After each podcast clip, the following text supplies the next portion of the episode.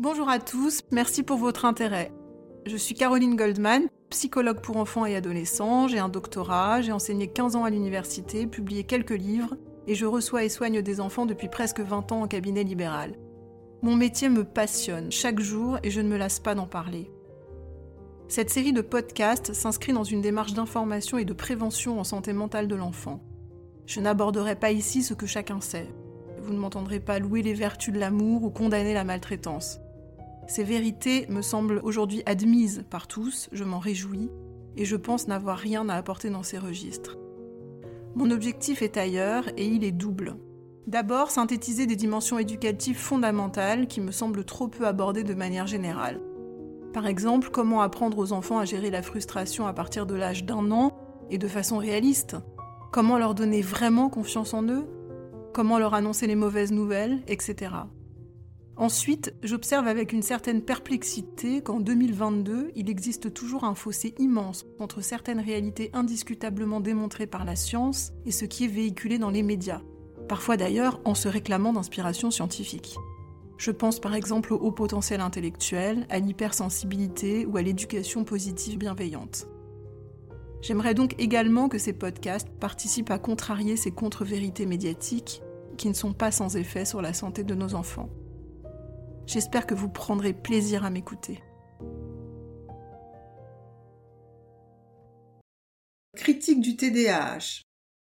Je vous ai proposé dans mon précédent podcast un petit cours magistral sur les grands principes simplifiés de la psychopathologie psychanalytique. L'écoute de ce précédent podcast sera nécessaire pour bien comprendre celui d'aujourd'hui, car je ferai de nombreuses allusions à des notions éclairées précédemment. Je vous propose donc non pas un exposé sur le TDAH, mais un avis critique à son sujet. Je m'excuse donc par avance de l'effet à charge que donneront la succession de reproches que je m'apprête à vous partager. Ce podcast ne fera pas consensus et je m'y attends. J'aimerais néanmoins préciser que je n'y remettrai pas en question l'existence du TDAH chez de très rares enfants ayant rencontré des entraves préfrontales sur la partie orbitofrontale de leur cerveau, par exemple en raison de séquelles de prématurité, d'alcoolisme fœtal ou de soucis d'oxygénation à la naissance, et qui pour cette raison ne parviennent pas à se concentrer et ou s'agitent. Je renvoie d'ailleurs pour cela aux préconisations de la Haute Autorité de Santé de 2014 régulièrement remises à jour. Je ne remettrai pas non plus en question la souffrance des familles que je ne connais que trop bien, et l'effet parfois immédiatement soulageant que la médication peut avoir sur les symptômes de leurs enfants. Mais il me semble impératif de mener aujourd'hui une réflexion intellectuelle sur l'omniprésence du TSA et du TDAH, qui semble aujourd'hui avoir avalé toutes les nuances passées de la pédopsychiatrie en général et de la psychopathologie en particulier. Les quatre lettres du sigle TDAH signifient trouble déficitaire de l'attention avec ou sans hyperactivité. Il englobe, comme son nom l'indique, des enfants ayant un trouble attentionnel, c'est-à-dire du mal à rester attentifs face à leurs tâches, avec ou sans hyperactivité, c'est-à-dire avec ou sans agitation motrice associée.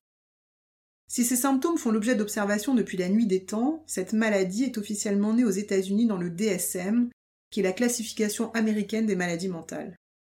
Sa naissance récente tient au fait que la maladie mentale aux États-Unis s'organise de façon assez originale. En effet, certaines maladies naissent de laboratoires pharmaceutiques et sont conçues secondairement parce qu'une solution pharmacologique a révélé un pouvoir d'action sur certains symptômes. Ça n'est donc pas l'observation sur le terrain des patients malades qui donne lieu à la découverte de maladies, mais le pouvoir d'action de molécules élaborées dans des laboratoires. Des chercheurs ont donc un jour découvert le méthylphénidate, un psychostimulant proche de l'amphétamine, que vous connaissez certainement sous les noms des médicaments commercialisés, Ritaline, Concerta, Quasim ou Medikinet, ces chercheurs ont remarqué sa capacité à mobiliser l'attention et à ralentir la motricité, et ont par conséquent choisi d'associer sous un même intitulé ces deux symptômes, difficulté attentionnelle et agitation, qu'ils ont appelés TDAH. Et les psy pour enfants ont ensuite dû s'accommoder avec cette drôle de création pour soigner leurs patients. Le docteur Landman, psychiatre, écrit en 2018 que la pharmaco-induction n'est pas choquante en soi, mais qu'ici il s'agit d'une sorte de drogue administrée à des enfants. Le méthylphénidate est en effet un stupéfiant dont le trafic est condamné par la loi. Or, ajoute Landman, quand un trouble mental est induit par une drogue, il a vocation à être diagnostiqué pour servir l'usage de cette drogue, au risque de créer une fausse épidémie, et ajoute-t-il, c'est ce qui est arrivé très vite aux États-Unis avec des surdiagnostics et des surprescriptions le méthylphénidate servant de dopant, d'opium de la population scolaire, facilement dispensés pour soulager les enseignants. Le résultat de cette politique de santé, c'est en effet qu'aujourd'hui 11% des élèves américains de plus de 6 ans sont sous méthylphénidate. Et 80% de ces enfants sont des garçons, en particulier les plus jeunes de leur classe, mais aussi les plus pauvres. Il faut savoir qu'aux États-Unis, avoir un enfant TDAH est aussi une façon de toucher une allocation mensuelle de 700 dollars, soit 540 euros par mois, le SSI. Cette somme peut donc devenir le principal revenu de familles modestes. Les compagnies pharmaceutiques sont très généreuses avec leurs prescripteurs chercheurs, pédopsychiatres, journalistes, écoles, associations de parents TDAH. Les enfants se trouvent donc pris au cœur d'une vaste entreprise commerciale dans laquelle les conflits d'intérêts pullulent. Je vous donnerai à la fin du podcast des liens vers de nombreux articles scientifiques pointant également la façon dont ces intérêts financiers sont entrés en écho, d'une part avec la force du désir du grand public de croire en une pilule magique, quitte à souvent embellir ses effets et occulter les études les remettant en cause, et d'autre part avec le manque politique de moyens pour maintenir les lieux de soins qualitatifs en psychiatrie aujourd'hui. Il est évident que distribuer des médicaments est moins coûteux que recruter des psychologues pour engager des psychothérapies. En France, aujourd'hui, environ 5% des enfants sont sous méthylphénidate. Sa prescription a augmenté de presque 60% au cours des dix dernières années et ne cesse de croître. Le docteur Vera, spécialiste français du TDAH, écrit dans un livre de 2019 intitulé Tous hyperactifs vraiment que les critères diagnostiques de cette maladie sont encore bien trop vagues, qu'il s'agit, je cite, d'une catégorie un peu fourre-tout. Les critères officiels pour poser ce diagnostic sont les suivants. Des enfants qui ont du mal à se concentrer, qui sont inattentifs, agités et impulsifs depuis six mois, à la maison comme à l'école. Mais ces enfants sont très nombreux et ces symptômes peuvent découler de nombreuses pathologies différentes, et même, nous dit le docteur Vera, d'un simple manque de sommeil. Les abus de diagnostic et de prescription sont donc nombreux. Vera ajoute recevoir parfois des parents affolés disant qu'on leur a proposé de la ritaline au bout de dix minutes de consultation, sans parler à leur enfant sur la foi des résultats d'un simple test d'attention. Mais c'est une aberration sans nom, ajoute-t-il. Un test d'attention loupé ne veut absolument pas dire qu'un enfant souffre de TDAH, ça veut dire qu'il a du mal à se concentrer et cette nuance revêt une importance cruciale. Fin de citation. Le papa de l'un de mes patients de 12 ans s'est récemment entendu conseiller ceci. Vous devriez le mettre dès maintenant sous ritaline, et si dans 15 jours il est toujours symptomatique, c'est que ça n'était pas un TDAH. Un autre de mes petits patients de 4 ans cette fois-ci avec un autisme sévère qui passe son temps à bouger pour tenter de border son corps envahi par sa sensorialité et par des angoisses majeures, a également obtenu une prescription de ritaline de la part d'un médecin certainement sensible à l'épuisement de ses parents. Mais comment définir l'indéfinissable? Sans armature théorico-clinique sous-jacente, puisque répétons-le, cette maladie est née de la cuisse d'une molécule, comment connaître le mal?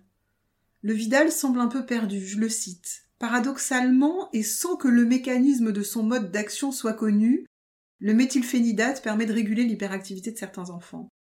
Les neurosciences peinent à trouver une origine et une logique à cette maladie. Aucune confirmation de l'héritabilité d'un gène à l'origine du TDAH n'a été fermement démontrée à ce jour. Vera, qui semble méconnaître la notion d'agitation maniaque comme lutte antidépressive, j'en parlerai un peu plus loin, tente quant à lui de justifier l'incongruité de calmer un enfant agité en lui donnant non pas des calmants, ce qui semblerait logique, mais des amphétamines censées agiter plus encore. Il fait donc l'hypothèse toute personnelle que la ritaline stimule le cerveau des enfants et qu'ainsi ils auraient moins besoin de bouger pour maintenir leur cerveau en éveil. Autrement dit, l'agitation psychique des enfants avec troubles attentionnels serait une façon de rester plus éveillés. Puis, occultant la notion pourtant bien connue d'excitation psychique, motrice, relationnelle, cognitive, car l'excitation a l'art de se glisser partout, il formule une autre hypothèse chargée d'articuler cette fois-ci impulsivité et difficulté de concentration. Je cite. J'ai plutôt le sentiment que l'impulsivité chez l'enfant TDAH est un moyen de compenser la difficulté à rester concentré longtemps. L'enfant, sachant inconsciemment qu'il ne peut pas rester appliqué pendant des périodes très longues, travaillerait intuitivement plus vite. L'enfant serait donc impulsif car il aurait l'intuition de sa fatigabilité à long terme. Mais cette idée sous-entend que toutes les impulsions des enfants TDAH auraient une portée constructive, ce que la littérature scientifique est bien loin d'observer, leur impulsivité apparaissant surtout encombrante. Vera semble pourtant prêt à se rapprocher de la psychopathologie lorsqu'il livre ce qui pour nous psychanalystes est une évidence, je cite Au fil de mes années de pratique, j'ai acquis la conviction que la très grande majorité des TDAH sont causés par d'autres troubles. Ce qui fait tout à fait écho avec la façon dont la psychopathologie psychanalytique envisage elle aussi les symptômes du TDAH. Sur le terrain du soin, les approches neurocognitives et comportementales ne font pas forcément de lien entre tous les symptômes d'un enfant et n'y donnent pas non plus de sens. Les critères du DSM sont isolés et tous les autres symptômes sont fréquemment appelés comorbidités.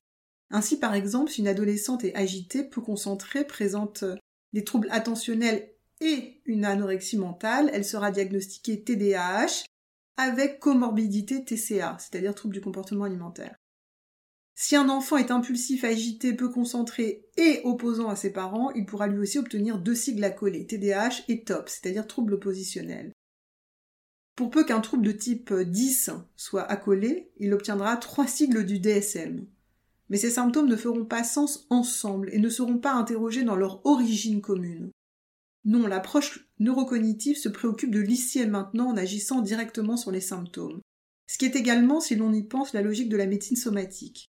Que vous ayez une verrue plantaire ou mal à la gorge, il existe une molécule pour apaiser chaque affection et personne n'a besoin de se poser la question du sens à donner aux symptômes physiques pour le guérir.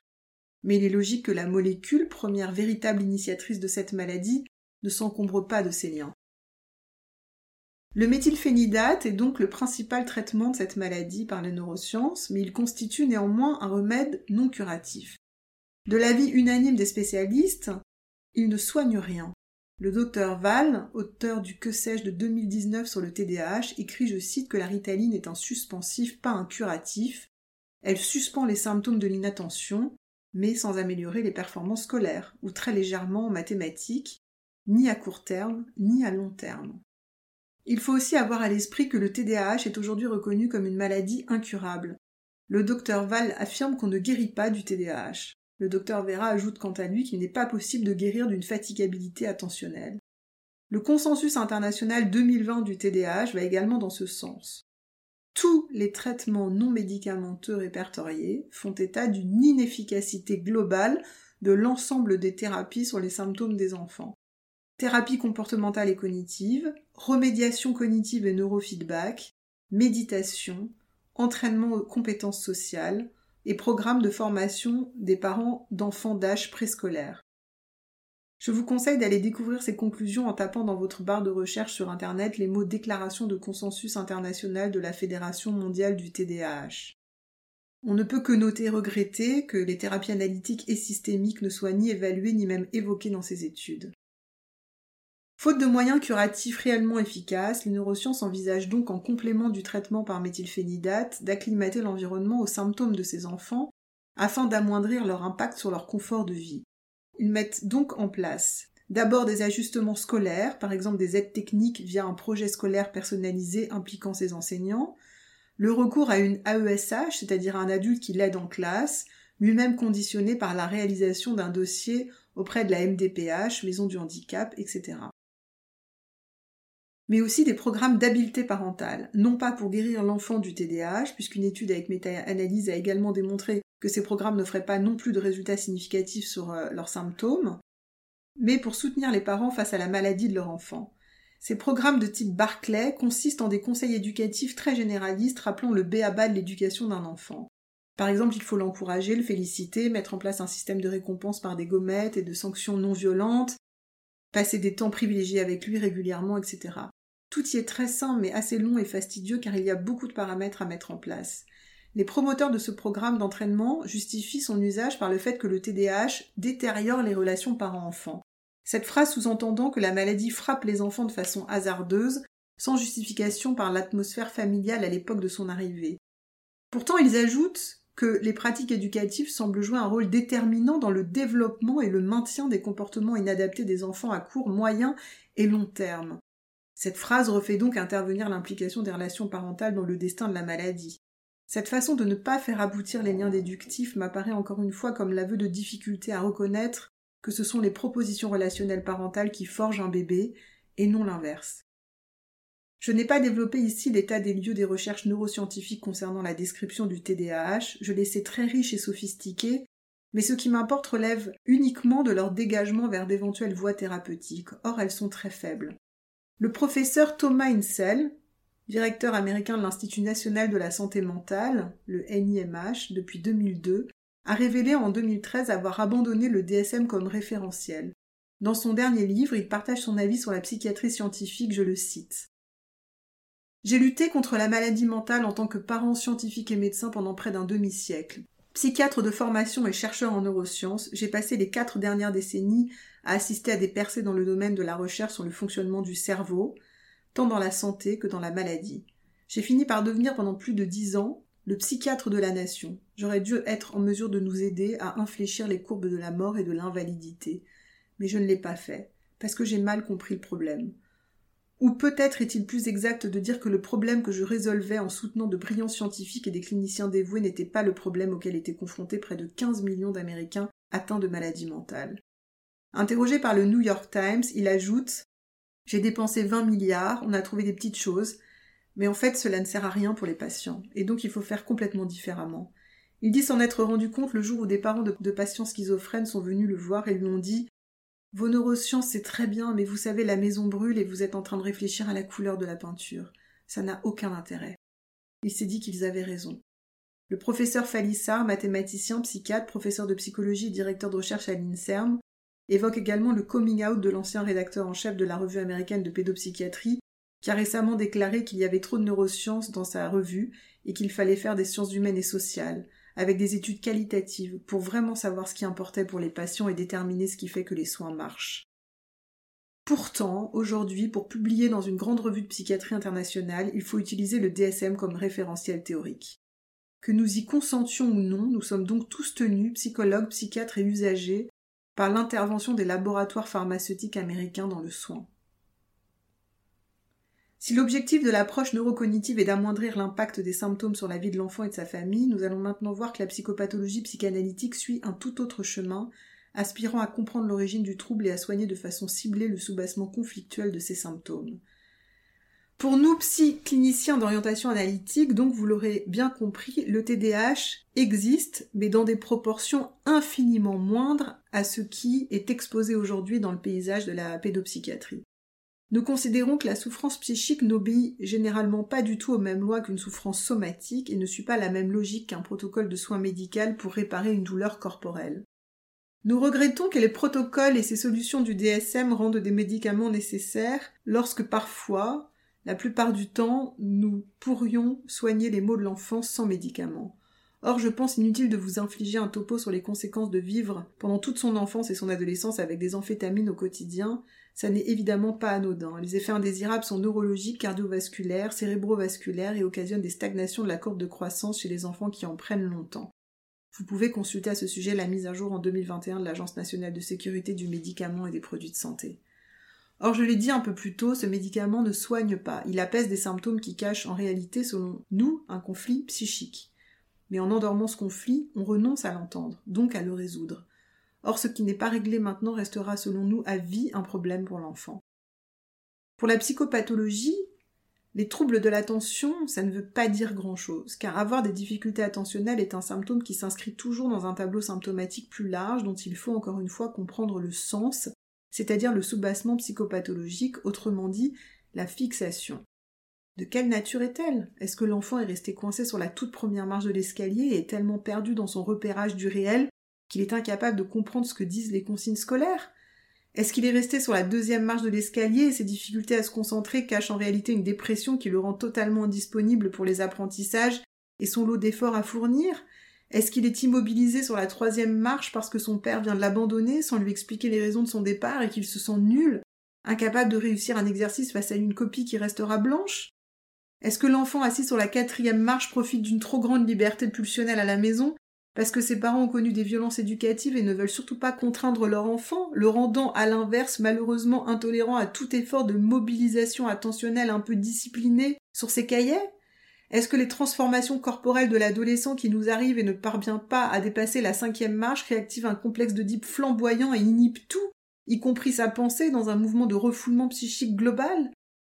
En bref, il n'y a pas un trouble attentionnel qui ressemble à un autre, et les traiter tous de façon indifférenciée avec des amphétamines chargées d'éteindre l'expression de tous ces soubassements conflictuels et structurels me semble parfois prendre le risque d'empêcher le soin. Venons-en maintenant à l'hyperactivité optionnelle de ce tableau de TDAH. Pour la psychanalyse, l'hyperactivité a toujours existé. Elle est également appelée instabilité ou hyperkinésie. Elle correspond à une fixation sur la deuxième marche de l'escalier. Vous savez, la dépression. Dans l'hyperactivité, l'enfant lutte contre l'effondrement dépressif par l'agitation. Ça semble un peu tordu, je vous l'accorde, mais c'est un principe connu en psychiatrie adulte dans la bipolarité qu'on appelle aussi maniaco-dépression. Tous ces patients sont en réalité les mêmes. Les hyperactifs sont les instables, qui sont les hyperkinétiques, les maniaco-dépressifs et les bipolaires. Dans un article de 2021, une méta-analyse de Carmen Chiwek a d'ailleurs mis en évidence l'importante comorbidité entre TDAH et troubles bipolaires chez l'adulte. Tous apparaissent très excités, alors que le fond de leur cœur est plein de tristesse. La molécule de méthylphénidate donne d'ailleurs raison à cette logique sur laquelle semblait buter le docteur Vera un peu plus tôt, puisqu'elle calme l'agitation par une amphétamine, et je rappelle encore une fois qu'une amphétamine, en principe, ça agite, ça n'est pas fait pour endormir. La molécule empêche donc la dépression d'ensevelir la pensée, de rendre inattentif. On a toujours donné des antidépresseurs aux patients adultes déprimés pour qui la thérapie ne suffisait pas.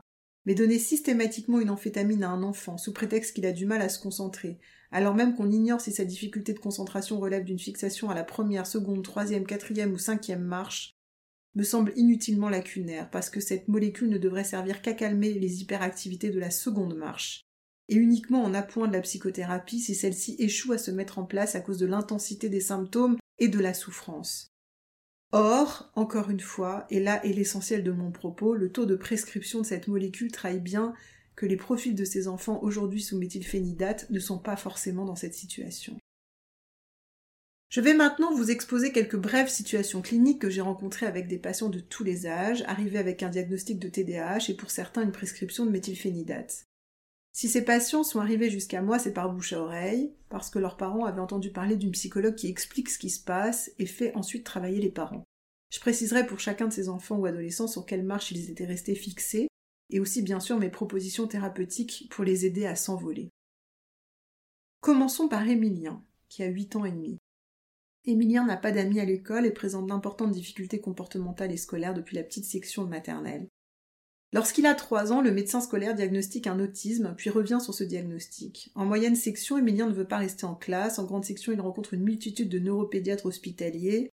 Tous s'accordent à parler d'un retard intellectuel, mais aucun diagnostic plus précis n'est fait. En CP, ses apprentissages sont en suspens, il est au fond de la classe, regarde des images, est bruyant et pénible, il redouble. C'est à sept ans qu'un pédiatre hospitalier propose un diagnostic de TDAH et le met sous méthylphénidate. Son traitement le rend plus calme, notamment autour des devoirs, mais il n'a plus aucun suivi psychologique depuis cette date. Rencontre un orthophoniste depuis l'âge de 3 ans pour plusieurs troubles 10 et dispose de deux heures d'aide de travail par une AESH chaque jour à l'école. Lorsque je le rencontre, Emilien me dit se sentir nul en tout et avoir un cerveau bizarre. Il articule mal, peine à traiter mes questions simples et laisse son écouler sans jamais le moucher. Je note aussi une très vive excitation verbale, il parle de façon ininterrompue et fait du bruit sans arrêt de toutes les façons possibles. Émilien est également décrit comme opposant au cadre depuis toujours. Ses parents sont très mobilisés et aimants. Je note une histoire familiale très douloureuse du côté de son papa qui a préféré ne pas transmettre son nom de famille à son fils, je cite pour que rien ne lui rappelle cette famille.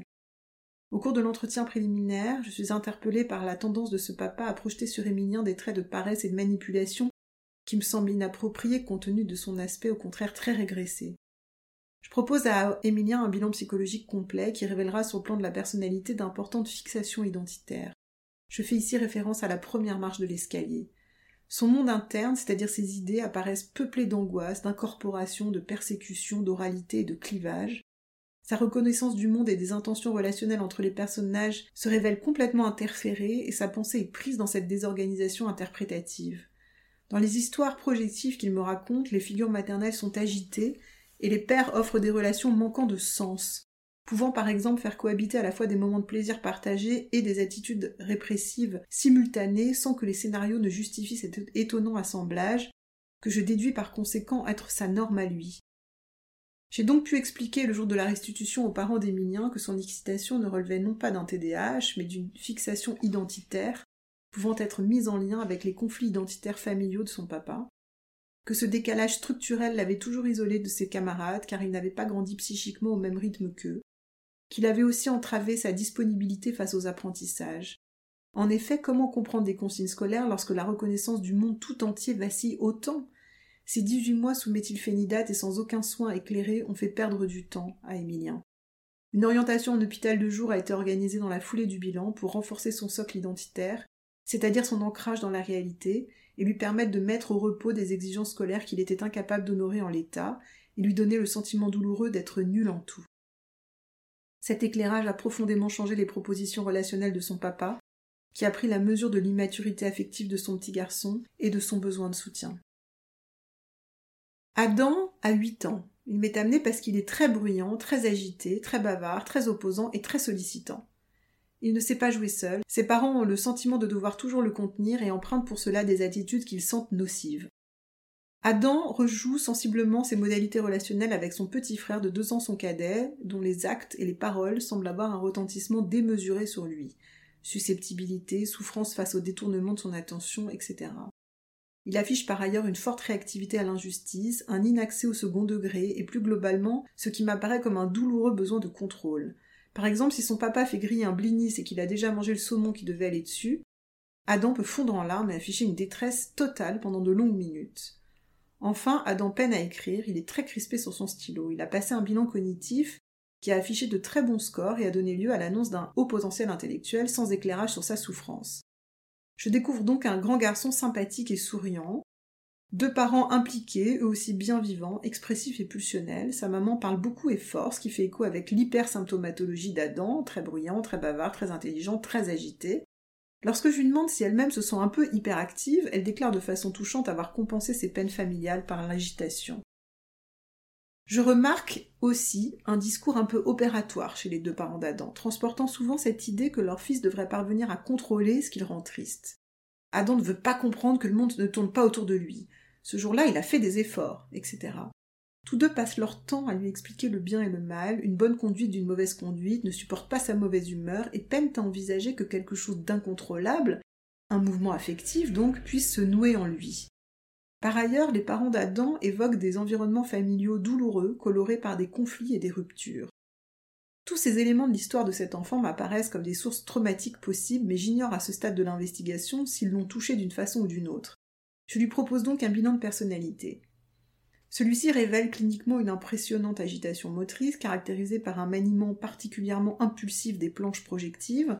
Il les fait tomber, les jette sur le bureau, les reprend pour les classer, etc. Mais derrière cette excitation se révèle surtout à travers ces récits projectifs une imposante dépression. Donc nous sommes sur la deuxième marche de l'escalier.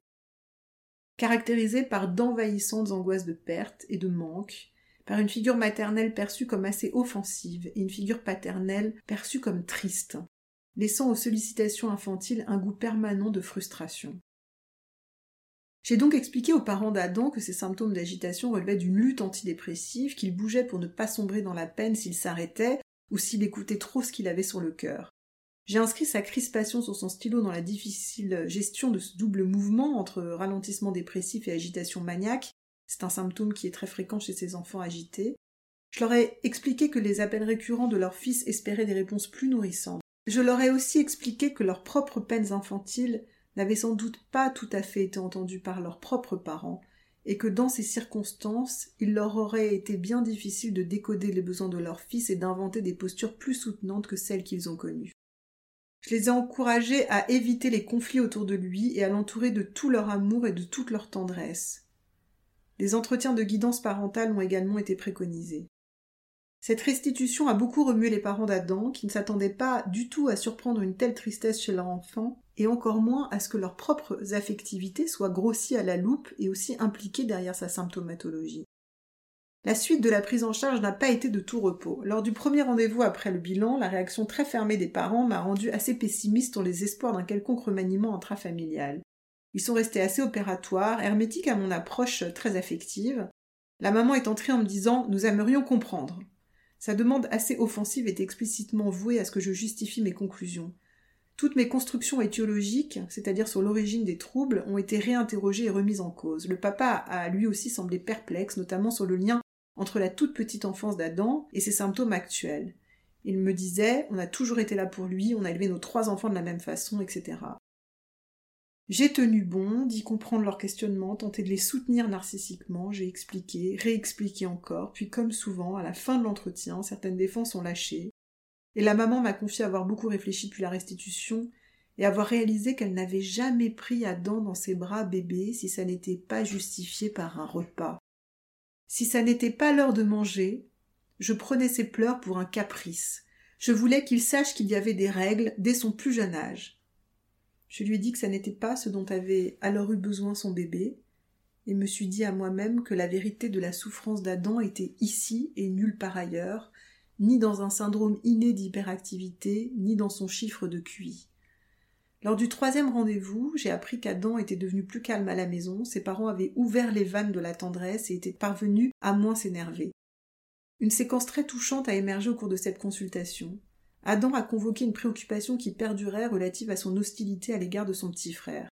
En l'interrogeant à ce sujet, j'ai compris que ce qui l'insupportait chez lui était son bonheur et son indépendance. Quand on arrête de jouer, moi ça m'embête et lui il s'en fout, il chante, il va voir ses copains. J'en ai déduit qu'il jalousait inconsciemment, derrière ses facilités, les bons liens précoces nourrissants et gratifiants dont ce petit frère avait profité de la part de leur mère. La mise en relief de cette réalité a beaucoup touché sa maman, qui a fondu en larmes, pris Adam dans ses bras et s'est excusée d'avoir mal entendu et nourri ses besoins lorsqu'il était petit, bébé, et qu'il pleurait. Cette scène a été bouleversante pour nous tous, et je me suis dit à cet instant que je faisais un bien beau métier. À condition bien sûr d'accepter de transcender le matériel manifeste qui nous était offert à voir, et d'oser pousser nos regards jusqu'à la réalité conflictuelle moins reluisante, parfois tragique de la psyché, lorsqu'un enfant souffre quelle que soit sa souffrance. J'ai revu la famille environ six fois en tout et n'ai plus jamais entendu ses parents reprocher à Adam ses symptômes ou me demander de le changer.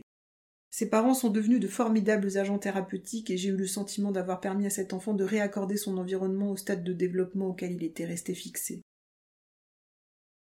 Rodolphe a 10 ans et 2 mois. Il est accueilli en ITEP depuis 2 ans, après 6 ans de suivi psychologique en raison d'un TDAH caractérisé par une vive agitation, de l'opposition, une tendance à exciter l'agressivité de ses camarades, à raconter à tout va des aventures imaginaires et inquiétantes dont il serait le héros, et à être très sollicitant avec sa maman. Ses deux parents, attentifs et dévoués, attendent en vain depuis six années quelques explications pour aider leur fils à aller mieux ce à quoi ils n'ont jamais eu droit, l'institution n'ayant de cesse de leur renvoyer qu'elle ne leur offrirait ni hypothèse étiologique, ni conseil, et les encourageant à faire confiance aux psychologues pour soigner leur fils, leur fonction s'arrêtant manifestement au fait de le lui amener une fois par semaine. Ces symptômes grandissant d'année en année jusqu'à devenir totalement excluants, puisque Rodolphe euh, s'est fait renvoyer de deux établissements scolaires et de toutes ses activités extrascolaires, ils se sont tournés vers des psychologues en libéral pour effectuer des bilans dont ils espéraient beaucoup. Mais les trois bilans mis en place en quatre ans n'ont investigué que les fonctions intellectuelles de Rodolphe en débattant par compte-rendu interposé de la pertinence de catégoriser ou non son QI verbal parmi le profil du haut potentiel intellectuel. Lorsque je rencontre Rodolphe et ses parents, j'apprends de son père manifestement lui-même très agité, sportif de haut niveau et debout pendant les trois heures d'entretien préliminaire parce que s'asseoir est difficile pour lui, qu'aucun des psys rencontrés en six ans ne l'avait jamais interrogé sur sa propre histoire infantile ou sur ses relations quotidiennes avec son fils. Ces informations m'aiguillent pourtant vers d'intéressantes hypothèses traumatiques.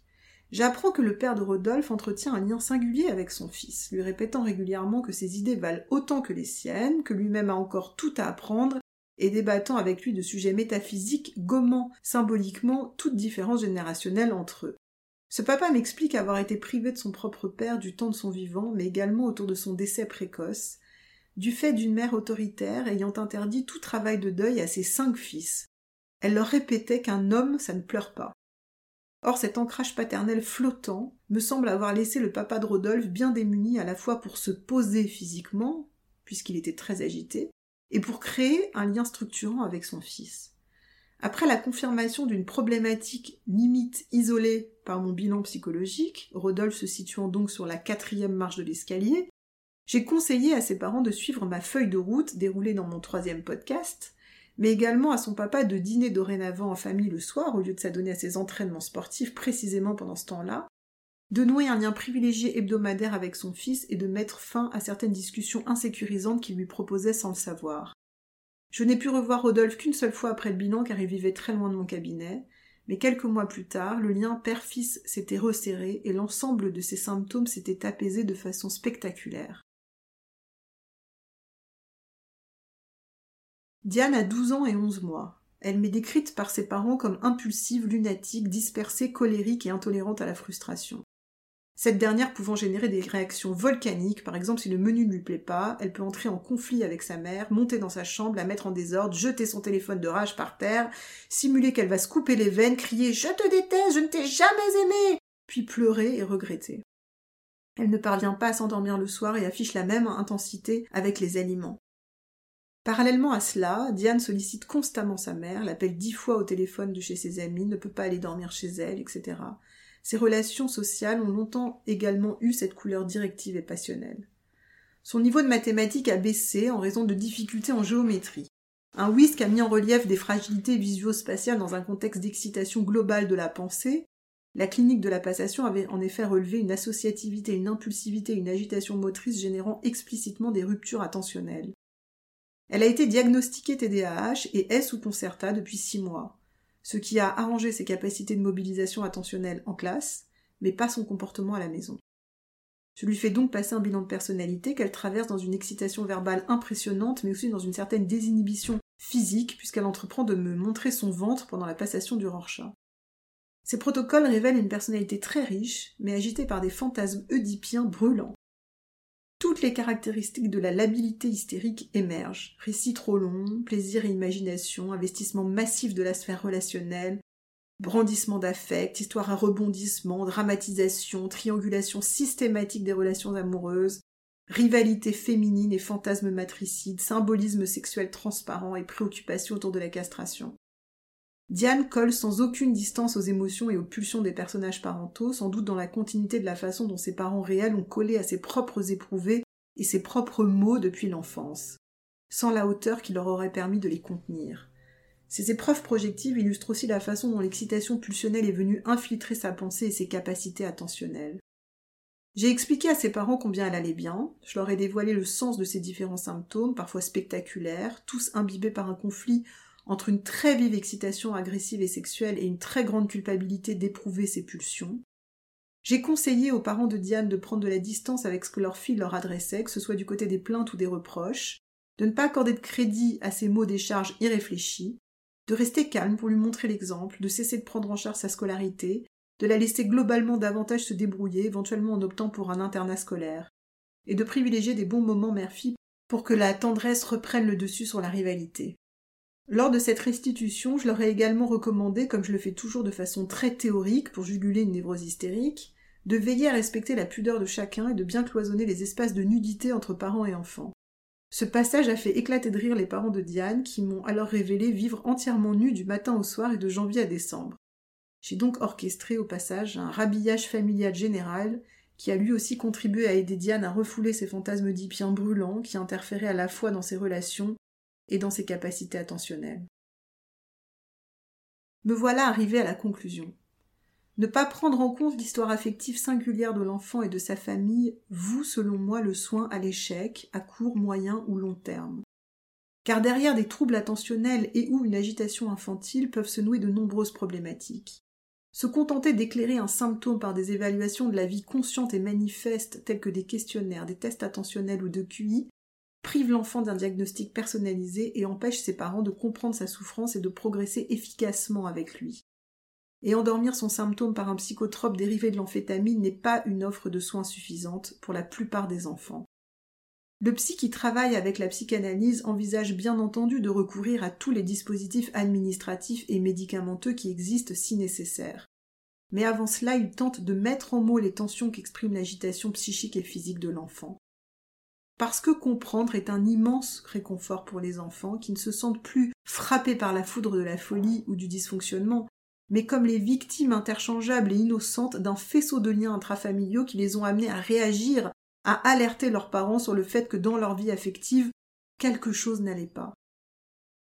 Parce que les parents sont soulagés que l'on chasse toutes les hypothèses parasites qui les habitaient et qu'on leur explique courageusement comment aider leur enfant, qu'on les guide dans la mise en place de relations mieux ajustées à leurs besoins, par exemple plus tendres ou plus limitantes, etc. Une fois la source de ces tensions apaisée, la plupart des enfants peuvent redevenir maîtres de leur attention et de leur corps. Et enfin, parce que c'est ici que notre métier devient intéressant, la pédopsychiatrie actuelle est désertée par les jeunes médecins qui lui préfèrent toutes les autres spécialités. Peut-on envisager que l'approche DSM appauvrisse les voies de compréhension et d'action de la souffrance psychique infantile et décourage ses soignants potentiels? Il est certain que les diagnostics DSM sont plus faciles à manier, tant sur les plans conceptuels que cliniques et thérapeutiques. Il est certain qu'ils déculpabilisent les parents en leur faisant entendre que le trouble de leur enfant est arrivé avant la détérioration de leur lien. Mais pour combien de temps? Je constate personnellement quotidiennement combien les parents ont l'intuition des véritables sources des maux de leur enfant. On peut se laisser aller à croire momentanément avec eux que le chagrin de leur enfant est dû à une qualité, qu'ils ont un QI trop élevé ou qu'ils sont trop sensibles. On peut brandir un TDAH ou un TOP en leur expliquant qu'il est venu frapper sur leur tête de façon anarchique. Mais je crois vraiment qu'eux savent qu'au fond de leur cœur, ils ont fait le lien entre leurs conflits conjugaux et la difficulté de leur enfant à se laisser aller à des relations légères avec les autres, entre l'angoisse maternelle autour des repas et les symptômes anorexiques de leur enfant, entre les hurlements de son papa au-dessus de ses devoirs l'année de son CP et sa souffrance scolaire depuis lors, entre les conflits familiaux et ses tentatives de suicide. Les liens sont là, ils cognent encore et encore toute la vie, et si nous psy ne nous offrons pas le luxe de la vérité, je pense que l'inconscient de nos patients continuera néanmoins à poursuivre son intuition et à appeler ces liens. Les neurosciences et la psychopathologie envisagent des schémas opposés de compréhension de la maladie mentale. Pour les neurosciences, au départ, il y a la maladie innée, et celle-ci entraîne secondairement des désordres relationnels et de la souffrance, envisagés comme des conséquences.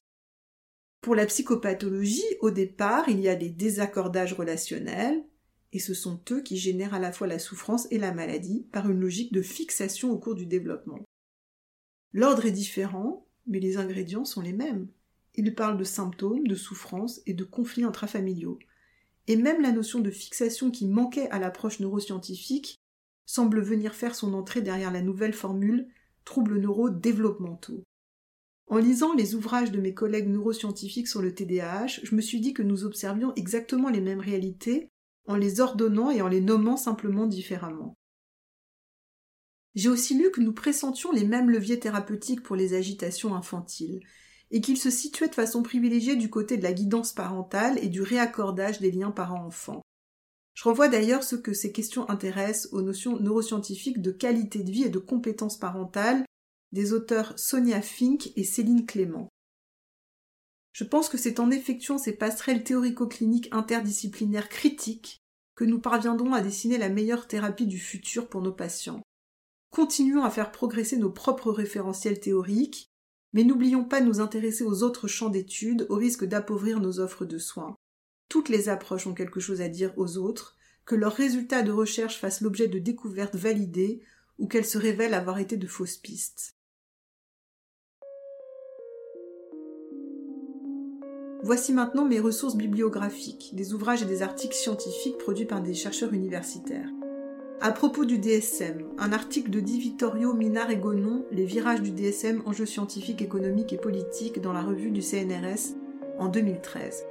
À propos de l'approche neurobiologique dans le soin, je conseille toutes les ressources du site très bien fait de Sébastien Enrard, neuropsychologue, qui répertorie chaque nouvelle publication scientifique internationale et en fait une courte synthèse. Pour la critique de cette approche, je vous conseille un article de Thomas Rabéron. Du néolibéralisme au tsunami cognitivo-comportemental en Grande-Bretagne, est-il encore temps pour la France d'éviter la catastrophe britannique? C'est un long titre. Dans la revue Recherche en psychanalyse en 2019.